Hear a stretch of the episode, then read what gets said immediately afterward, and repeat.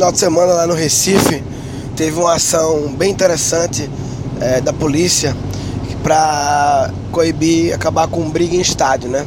Teve um clássico local lá, Esporte Náutico, e como qualquer clássico, sempre tem problema de briga, torcida organizada, blá blá blá.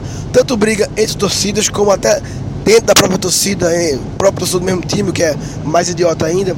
Mas enfim. E eu sempre falo que para você ter soluções diferentes, respostas diferentes, você tem que mudar a pergunta que você faz. Ao mudar a pergunta, você dá um novo olhar para aquela história, né? É, porque ao mudar a pergunta, você está mudando o problema. Muitas vezes a gente soluciona o problema de uma forma errada, ou clichê, ou não eficaz, porque a gente não está resolvendo o problema certo. É, é igual a se você cavar bem no lugar errado, você está cavando mal, né? Porque o que importa é cavar no lugar certo, né? Ou seja, resolver o problema certo. Então, normalmente, o que, que é, quais são as ações feitas para é, resolver briga em torcida? Tem a mais drástica que é ah, só uma torcida e acabou. É, o que é péssimo para o esporte, né? Se você tem só uma torcida, perde toda a resenha da, da do, do cantar, né? um cantar para o outro, torcer, enfim, e a emoção do jogo, né? Para fazer essa solução de briga, qual é a pergunta que eles fizeram? Eles perguntaram assim: ah, vamos como não ter briga entre duas torcidas? A resposta básica é eliminar uma torcida, como proibir a torcida inteira de ir. Outra solução que eles fazem é proibir algumas pessoas específicas da torcida de ir. Ou seja, como evitar que os baderneiros, líderes vão, ou os caras que já fizeram merda, né?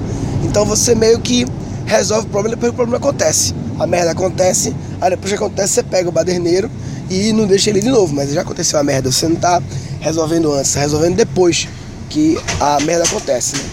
Outra solução é aumentar o policiamento, ou seja, na base para ver se os caras têm medo, o que alguns têm medo, outros não têm medo, estão cagando, mesmo com polícia a mais ou a menos, eles brigam do mesmo jeito, e aí novamente a polícia serve apenas é, depois que a merda acontece, né? A polícia vai coibir é, o, o, o, o que aconteceu na hora, a briga lá.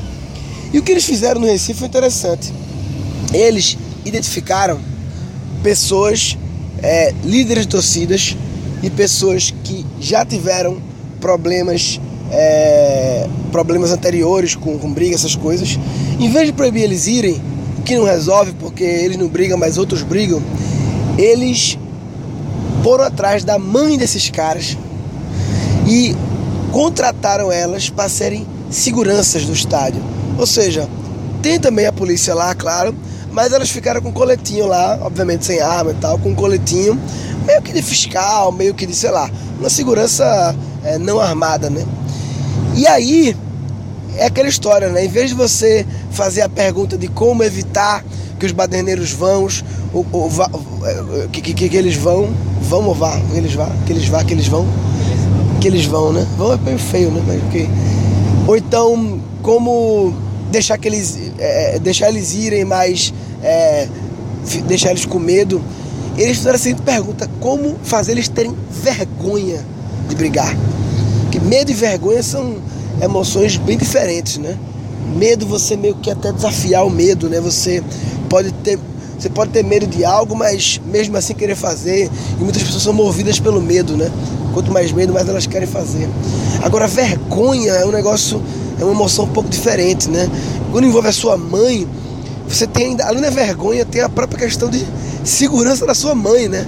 E aí, quando esses caras viam a mãe deles lá, de segurança, eles meio que se emocionavam. E tem uma foto legal do cara indo abraçar a mãe, né, e tal. E um cara desse, além de não querer brigar na frente da mãe, você não quer brigar na frente da sua mãe. Tem que também proteger a sua mãe, né? Porque se começa no cacete ali, sobra para sua mãe, né? Então, eu acho que essa foi uma ação de muito sucesso que o esporte fez. Foi organizada por um amigo meu, inclusive Fábio, que é do ONG Novo Jeito. Eu acho que ela serve de, de insight aí sobre essa questão de fazer a pergunta certa, né? Acho que é sempre legal tentar ficar fazendo várias perguntas, tentar. É, em inglês tem uma palavra que define bem que é reframe, né? É reenquadrar, né? Como você ir reenquadrando a, a, o problema de várias formas e fazendo várias perguntas diferentes, né? Até e aí para cada pergunta você encontra uma resposta, mas em vez de ficar procurando várias respostas mesma pergunta, tenta fazer várias perguntas. E aí cada pergunta leva para outro caminho, né? Então, esse era o insight.